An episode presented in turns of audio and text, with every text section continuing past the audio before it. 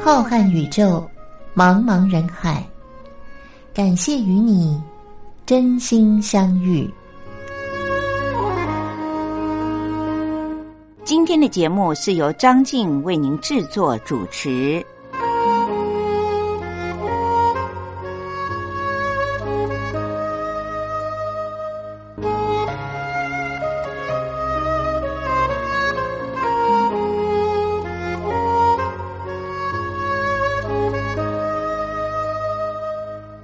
听众朋友，大家好，我是张静。又到了星期天晚上，光华电台在零点十分为您播出的《真心相遇》的节目，是由张静在空中为大家服务的时间了。今天是二零二零年的五月十日，也是五月的第二个星期天。台湾把这一天定为母亲节，所有身为子女，如果又是在外地求学和工作的人，大部分呢都会南来北往，回到家里庆祝一下母亲节。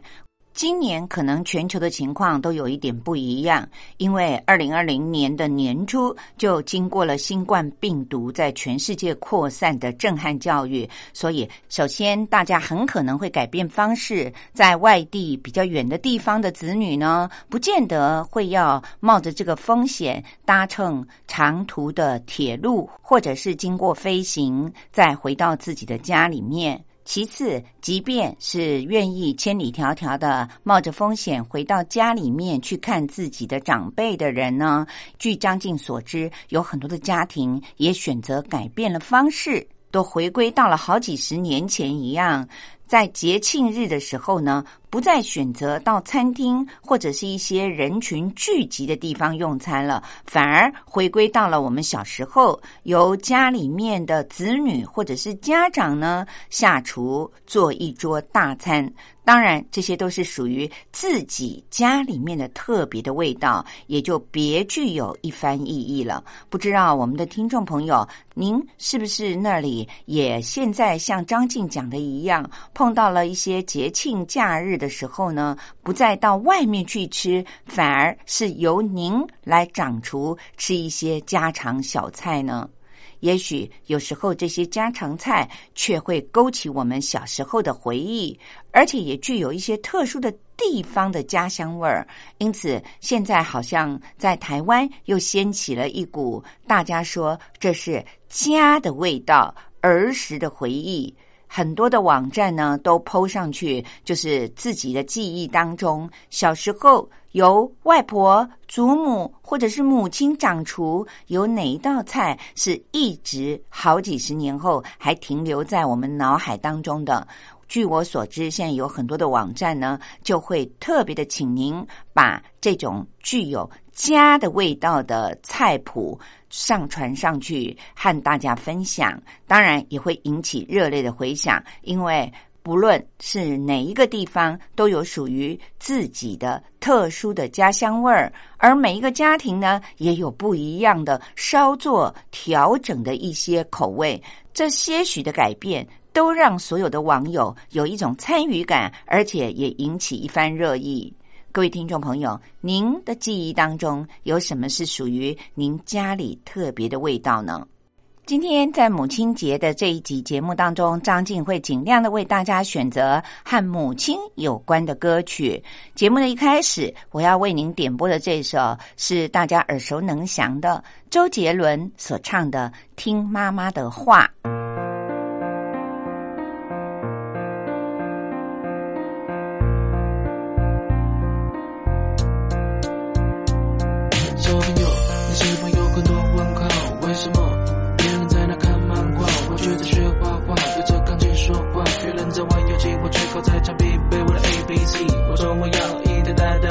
最近，他觉得大一的舅舅录音机，为什么要听妈妈的话？长大后你就会开始懂了这段话。嗯，长大后我开始明白，为什么我跑得比别人快，飞得比别人高。将来大家看的都是我画的漫画，大家唱的都是我写的歌。妈妈的辛苦不让你看见，温暖的事不在她心里面。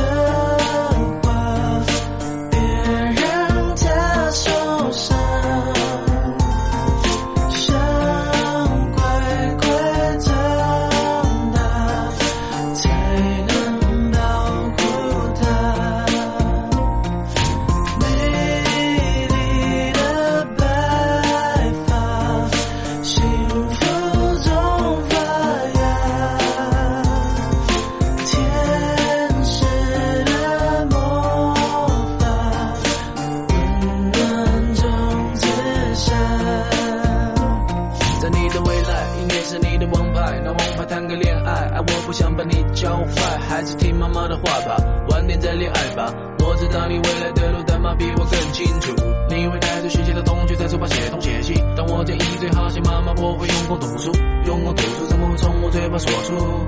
不像你叔叔要教你用功读书，妈妈织给你的毛衣你要好好的收着，因为母亲节到时我也告诉她我还留着。对了，我会遇到周润发，所以你可以跟同学炫耀，赌神未来是你爸爸。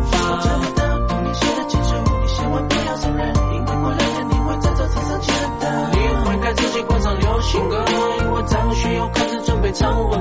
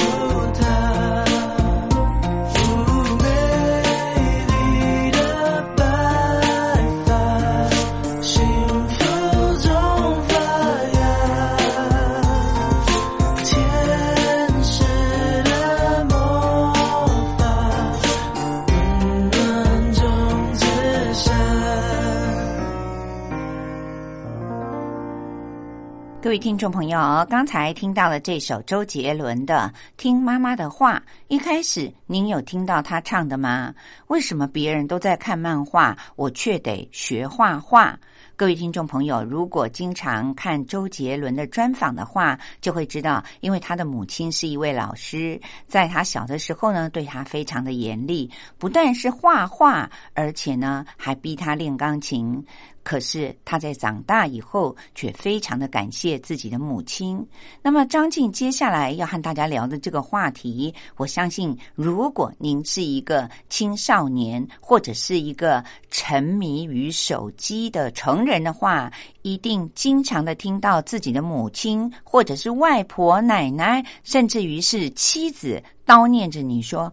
不要再划手机了，不要再看手机了，你简直就是沉迷于手机了。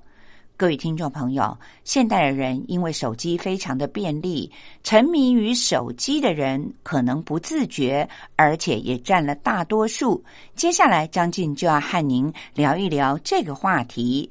其实，沉迷于手机，不要说自己的母亲或者是身边人提醒你浪费了太多的时间。姑且不要说浪费时间之外，也许您不知道，沉迷手机对于您的身体健康也是有着很严重的危害的。我们现在就来谈一谈这个问题。现代人来说，智慧型手机已经变成了一个在我们生活当中完全没有办法离开的非常聪明的一项工具了。基本上，它就是一台可以放进我们口袋里的超级电脑。我们没有办法否认，它真的很好用。让人类的日常生活也变得更方便。可是中国人有一句话说：“水能载舟，亦能覆舟。”我相信听众朋友们一定都听过这句话吧？智慧型手机也是一样哦。它除了带给我们人类很多的便利之外，其实它也很可能会带来很多负面的影响。不知道听众朋友们，您想过这个问题吗？尤其是对于想要减重的朋友来说，过度的使用智慧型手机，不但可能会阻碍了您减肥的进度，更恐怕还会伤害身体的健康呢。也许听众朋友们不相信，这好像危言耸听，但是在国际之间有一项针对了一千多位的学生所做的研究发现。连续使用手机每天超过六个小时的学生们，他们肥胖的几率会增加百分之四十三，而且也更容易的养成其他的不健康的习惯。首先，各位听众朋友，您听听看，有没有这四项是您也觉得的确会影响到健康的呢？第一，就是会让人。步行的速度变慢，这是因为很多人慢跑的时候都喜欢带着手机在身上，但是呢，一边走路一边使用手机，很可能就会导致您的步伐在不知不觉当中其实是变慢了，而且更进一步的还会影响燃烧卡路里的总数，所以。如果您也是有习惯在慢跑或者是健走的时候喜欢带着手机的话，您觉得在手机里面播放一些音乐，一边走一边跑一边听，您认为是很享受的事情？其实它不但影响了您跑步走路的速度，而且也影响了您运动所燃烧的卡路里的总量，因此。专家们呼吁我们大家跑步的时候最好是专心跑步，千万不要把手机放在身上。那么第二个负面的影响呢，就是它会打乱我们睡眠的周期。减重最重要的习惯之一，就是要保持睡眠充足，并且在比较剧烈的运动之后呢，一定要做适度的休息。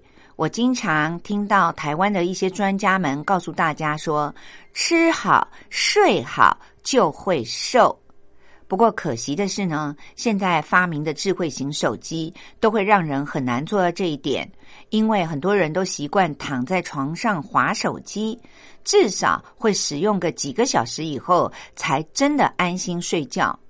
此外呢，在睡前划手机。过度的接收了一些手机所散发出来的蓝光，也会迫使我们人的身体分泌更多的压力荷尔蒙这种激素。一旦造成了睡眠不足，当然就会影响负责调整饥饿，还有调整我们吃东西数量的荷尔蒙的分泌。同时，也会让人在没有睡觉的时间呢，变得无精打采。根本没有体力去做运动了，这一点一定要提醒我们的听众朋友，最好不要把手机放在您的床前，甚至于是在睡觉之前一边划手机一边躺在枕头上准备入睡，其实都都会对于您的内分泌带来很不好的影响哦。第三点就是它会导致我们在运动的时候分心。专家说，很多人根本就没有意识到，他到健身房运动的时候，因为健身房的跑步机或者是一些运动器材的荧幕边就架了一个可以让您放智慧型手机的架子，所以呢，大部分到健身房去运动的人就直接。到了以后就立刻的把手机插在那里。这也会让我们在不论做哪一种运动的时候，不停的想要去看一下自己的手机，随时的想要追踪一些动态，这会让我们真正的运动的时间变少。这种状态呢，甚至于被专家形容为您已经得了手机成瘾症了。那么第四个负面的影响呢，就是会让您觉得压力更大。因为很多人都可以在智慧型手机上查到了各种的测量数字，这就会对一个人造成了更大的压力。而在这种压力之下呢，我们的身体的内分泌系统也会受到不好的影响，于是免疫系统的效率就会降低，让人更容易出现了一些慢性疾病的症状。各位听众朋友，您也许。并不会觉得智慧型手机对于我们人类的健康有这么多的影响。您可能所享受到的都是觉得智慧型手机很方便，要搜寻资料的时候呢也很容易。其实，如果沉迷手机，不停的想要去划它一下、看它一下的话，刚才所提到的这四点。都会危害到我们的身体健康哦。希望这则资讯呢，能够让我们的听众朋友们有所警觉。各位听众朋友，聊到了这里，今天是母亲节，我们不能不介绍的。当然是在歌坛出了名的孝子，那就是费玉清。他在很多年前母亲还没有过世之前呢，在母亲节的时候唱过一首歌来送给他自己的母亲，叫做《天之大》。张静今天特别的为您送上这首歌，也祝福全天下的母亲们。我们现在一起来欣赏费玉清的《天之大》。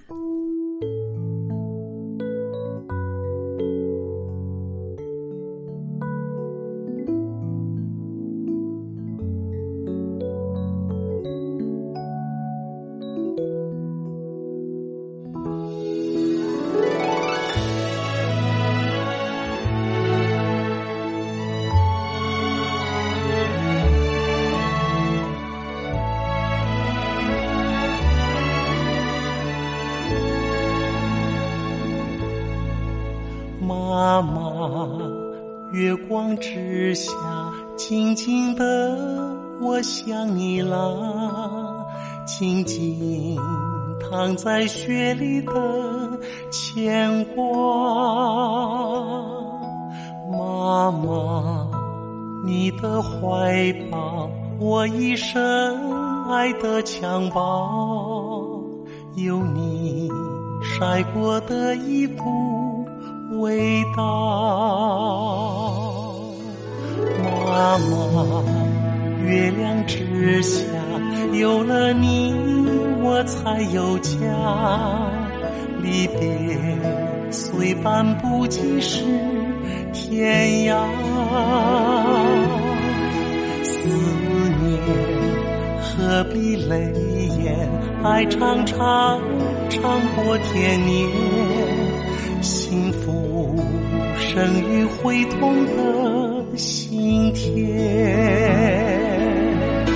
天之大，唯有你的爱是完美无瑕。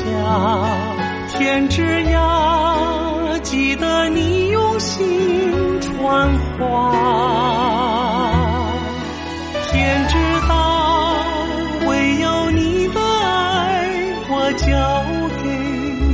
他。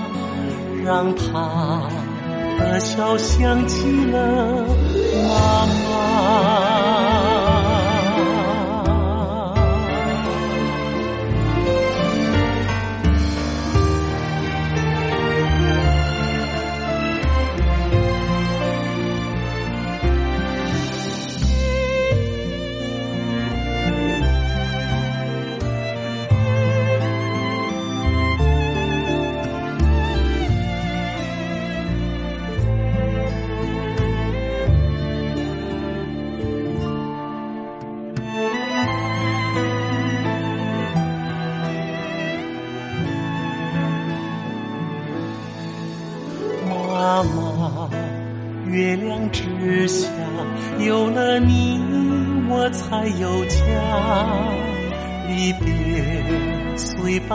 半步即是天涯，思念何必泪眼？爱长长长过天年，幸福生于会痛的心田。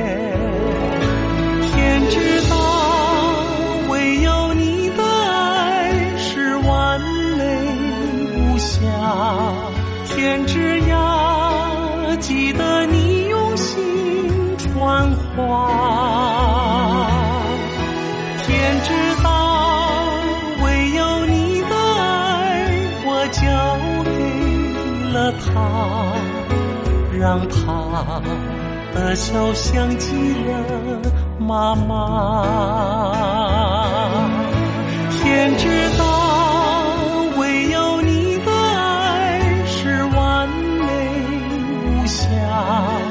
天之涯，记得你用心传话。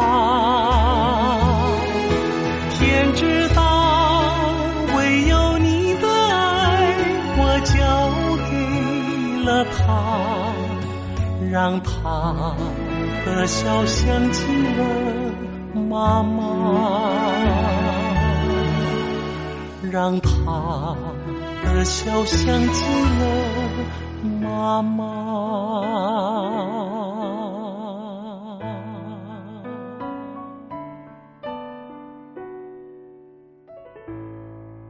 各位听众朋友，今天在节目的一开始，张静就谈到了。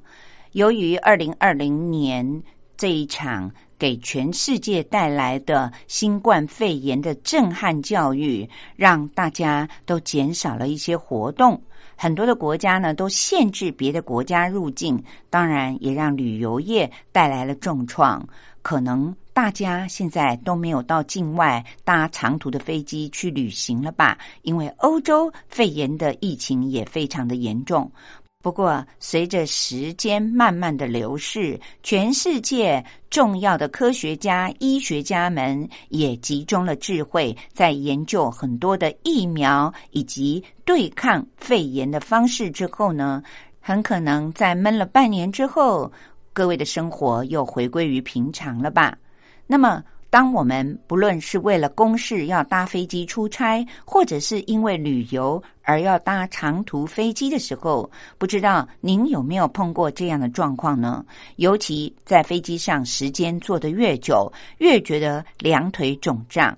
如果自己的身体又有一些慢性疾病的朋友的话，那下了飞机的时候，简直腿肿的穿不下鞋，甚至于一开始还没有办法好好的行走呢。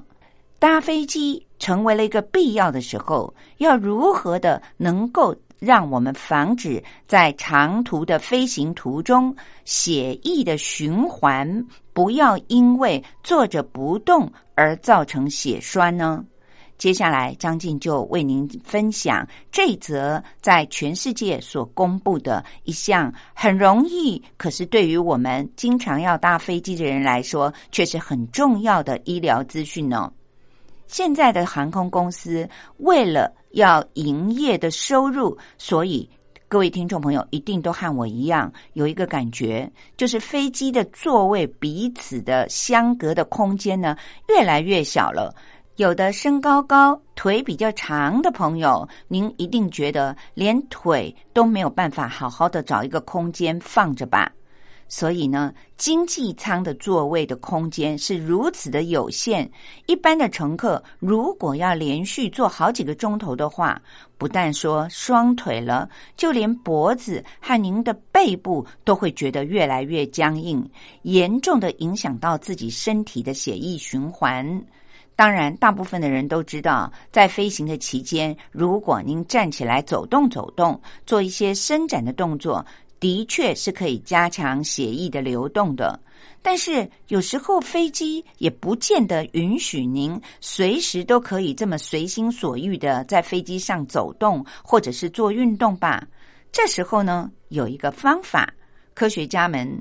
还有医学家们，大家一起研究之后，告诉我们说，您只要带着一颗网球上飞机，就可以发挥的淋漓尽致，也充分的让您可以达到血液循环的运动的效果了。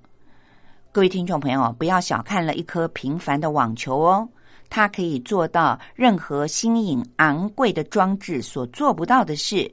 那就是可以减轻您的疼痛，改善血液循环，而且缓解身体肌肉紧绷的感觉。事实上也证明，这个可以放在随身行李的吸带式的网球，就好像是一个传统的按摩器一样。它可以防止我们在长途飞行或者是长途的坐铁路以及开车的旅途当中呢，身体出现血栓的现象。这项研究呢，由英国伦敦的骨科诊所的一位外科医生裘斯教授呢，他公布在一些医疗期刊上。这个研究的结果说。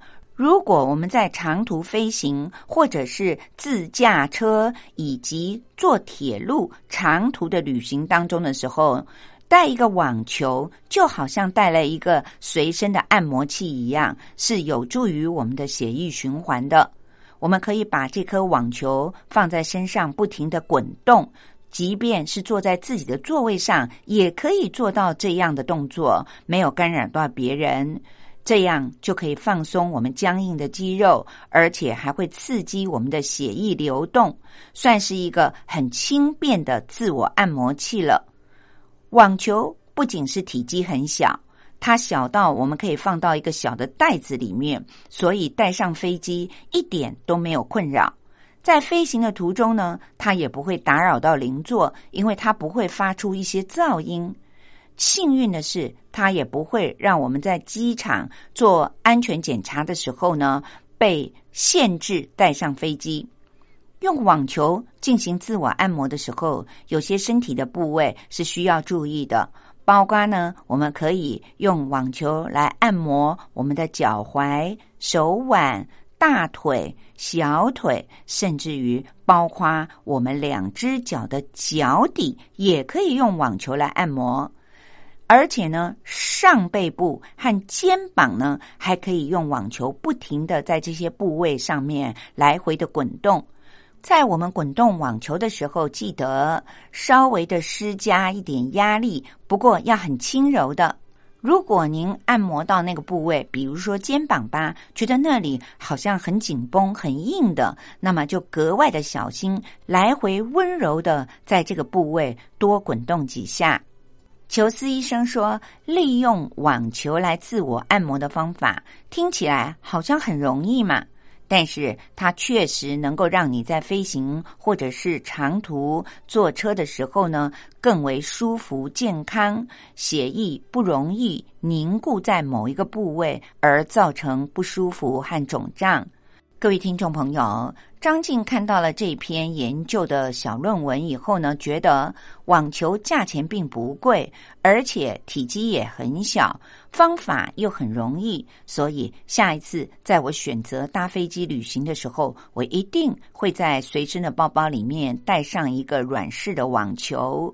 不过，各位听众朋友，如果您觉得要在您住家的附近买到软式的网球不容易的话，裘斯医生说，您也可以直接用双手来按摩您血液比较肿胀的地方，比如说最常看到的就是两只腿了，从脚踝开始，慢慢的往上按摩，这样呢就可以帮助我们的血液循环，而让血液。流向心脏，整个人就舒服了不少。各位听众朋友，除了网球之外，简直就是双手万能。以后在长途搭乘飞机或者是铁路，坐在座位上很狭窄、不容易活动的时候呢，不妨用网球，或者是利用您的双手为自己做一些按摩。这样就可以帮助我们的血液很容易的打到心脏，心脏不缺血，当然人就舒服了。今天和各位听众朋友们分享这个小资讯，希望对于大家呢，在旅行或者是长途乘坐车辆的时候有一些帮助。聊完了这个话题，今天是母亲节。在节目当中，张静一连放了两首都是大家所熟知的歌手周杰伦和费玉清所唱的有关于母亲的歌曲。接下来，在我进行历史故事之前，想要为各位听众朋友们点播一首，这算是一首老歌了。不过，写这首歌的人呢，却是所有的华人圈大家都耳熟能详的，那就是刘家昌先生。他在过去几十年前写过一首《母亲》。当时这首歌是以台湾一个家喻户晓的连续剧的主题曲。那么主唱这首歌的歌手呢，也早就已经退居荧光幕后了，那就是尤雅。我们现在就一起来听刘家昌先生谱曲写词，由尤雅主唱的《母亲》。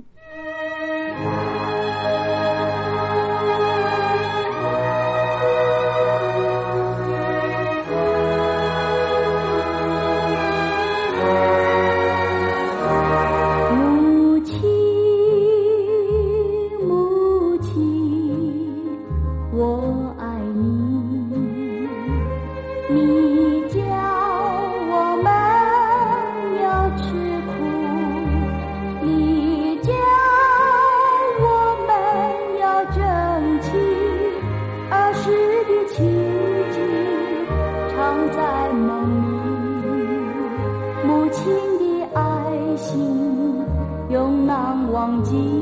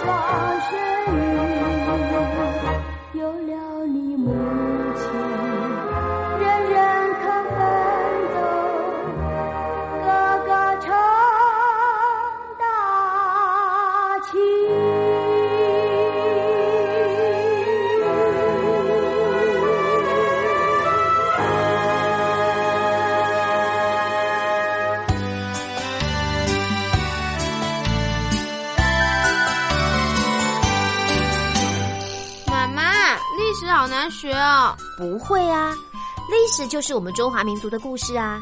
哎呀，你就把它当成故事来听，这不就有趣了吗？真的吗？听故事当然好玩啊，可是老师上课又不讲故事。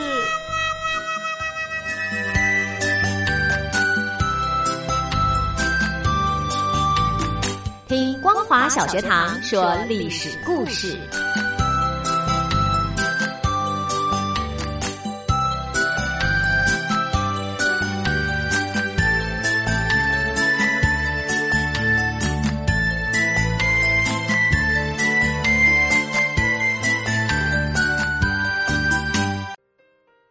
各位听众朋友，张静在这个单元当中将会为您介绍一位民国时期的重要历史人物。提起了此人吕彦直，您可能很陌生，但是不论在世界上哪一个角落里居住的华人，如果提到了孙中山先生，也就是孙逸仙博士的陵寝位于南京的中山陵。那应该是无人不知、无人不晓的一个观光景点吧。张静要为您介绍的这位吕彦直建筑师，他就是设计中山陵的大师。各位听众朋友，也许您根本就没有到过南京看过中山陵，但是希望我们所有看过或者是没有看过的朋友，透过张静为您介绍的。中山陵设计师的悲壮人生，也就是吕彦直先生的传记，让我们能够重新的缅怀这位伟大的设计师，更能够了解到过去的这段历史背景。特别要向您一提的是。张静所根据的纸本的介绍，是由传记文学所刊登的作者李长培所撰写的历史与人物的单元。欢迎各位听众朋友们收听。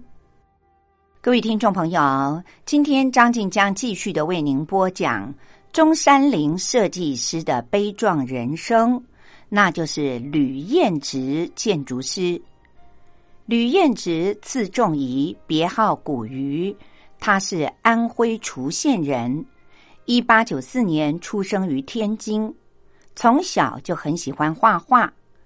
民国十四年（一九二五年）五月三十一号，孙中山先生过世了。孙中山的葬事筹备处向世界海内外的建筑师还有美术家悬赏奖金，希望能够征求设计陵墓的建筑图。在收集到的四十多种设计方案当中，吕彦直他获得了首奖。当时他才三十一岁。上星期的历史故事单元当中，我们为您描述了。他为了要筹划中山陵的设计图以及新建工程，是在体力和脑力上经历了多么强大的压力，日夜操劳，也因此严重的损害了他的身体健康，终于积劳成疾。由于在纪念吕彦直的文章当中，都经常的会提到他的挚友黄谭甫，因此也就。介绍一下黄潭甫这个人，他出生于一八九八年的三月二十七号，要比吕彦直小四岁，祖籍是广东台山人。民国元年一九一一年，黄潭甫十三岁的时候，跟随着本家黄玉秀来到了英国的利物浦，在一个杂货店里面当学徒。后来被利兹中学的独生的女老师克拉克小姐收为了义子，进入了英国的利兹中学，接受了正规教育。毕业以后，因为成绩很优异，直接的就考入了这所大学就读。民国九年（一九二零年），他大学毕业。第二年（一九二一年年初），他在法国的巴黎罗浮宫里和吕彦直邂逅。也从此结下了深厚的友谊。民国十一年（一九二二年）三月，吕彦直和黄潭甫在上海共同的创办了真玉建筑公司。吕彦直负责搞设计，黄潭甫则负责向外承接业务。黄潭甫为吕彦直所做的事情当中，有几件是特别值得一提的。黄潭甫对于中山陵纪念堂和纪念碑，吕彦直所设计的图纸以及他的大量图书资料都保存的很完整，也成为了民国历史上非常难能可贵的可提供后人考证的资料。其后，黄潭甫利用做房地产生意的方便，在上海的郊区买下了二十六亩地，新建住房。也用大杨松木所精致的箱子装入了当时新建中山陵的设计图以及一些文件资料，放在特大的房间里，木箱从地面一直堆高到了屋顶。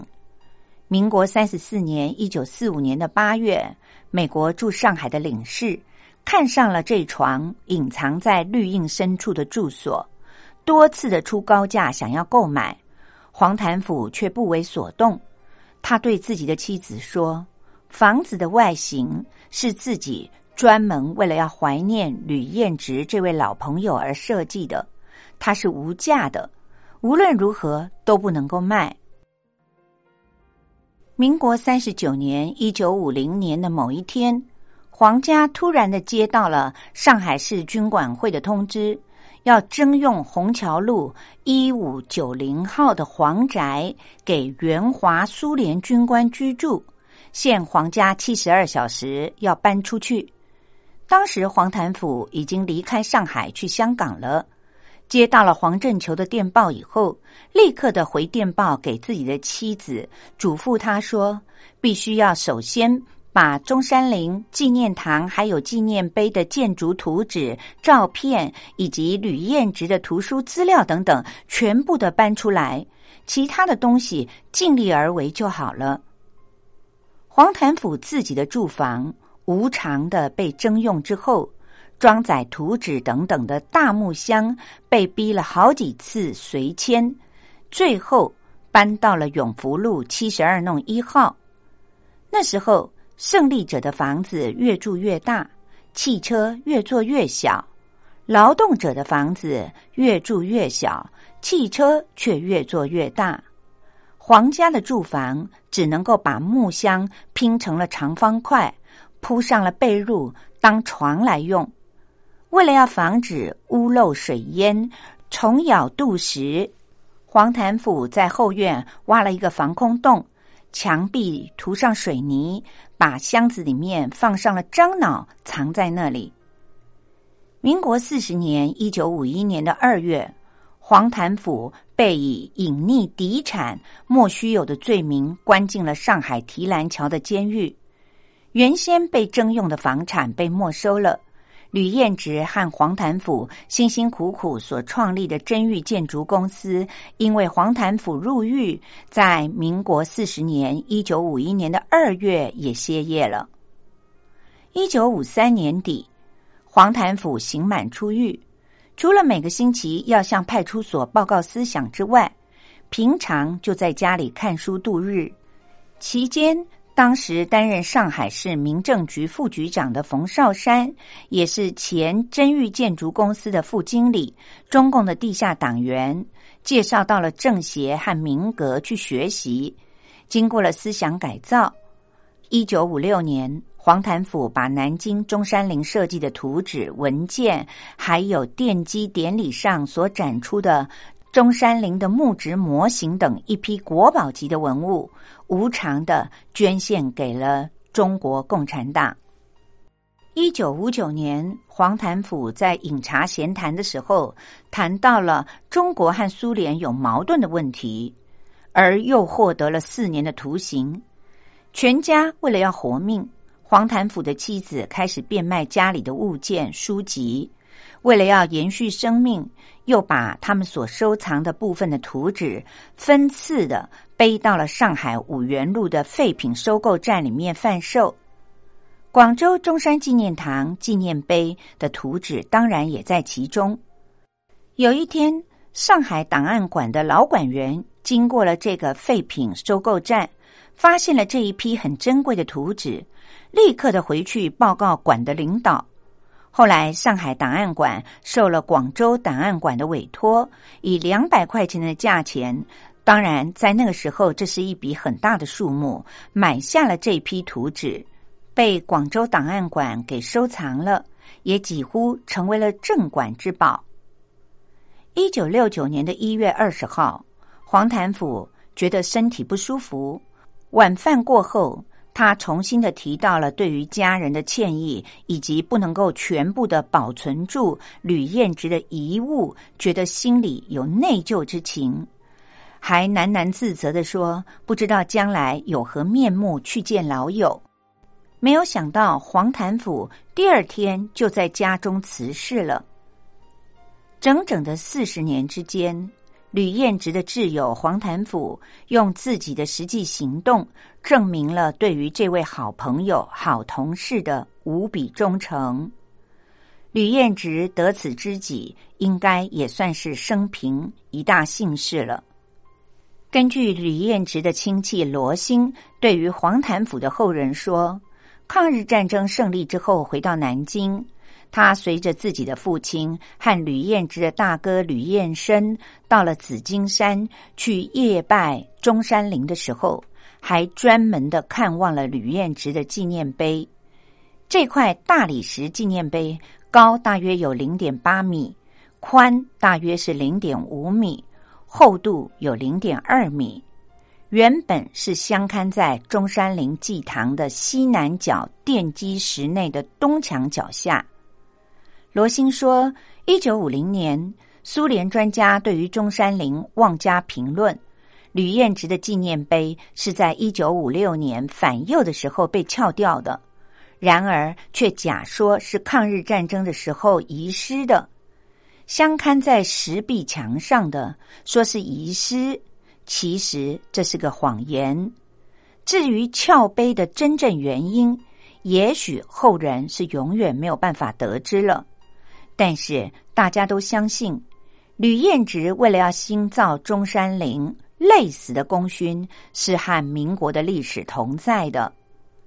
至于他的知己青梅竹马的邱庙，青灯黄卷半古佛，吕彦直呕心沥血，以生命铸就了中山陵以及他的纪念碑，英年早逝，终身未娶。却也得到了他的未婚妻沿路终身相许。也许这就是佛经中所说的众生苦难，我们凡人都能够理解到人生无常。然而，使后人闻之，对于他们的悲情之爱，却有着无限的心酸。各位听众朋友，没有悲剧就没有悲壮。没有悲壮，也就没有崇高。吕彦直虽然一生短暂，但是却在人间留下了世界级的建筑物。它将与日月星辰光辉永照。南京的中山陵每一年要接待来自海内外的千万游客，但是有多少人还会记得？当年设计这个建筑物的建筑师是谁呀？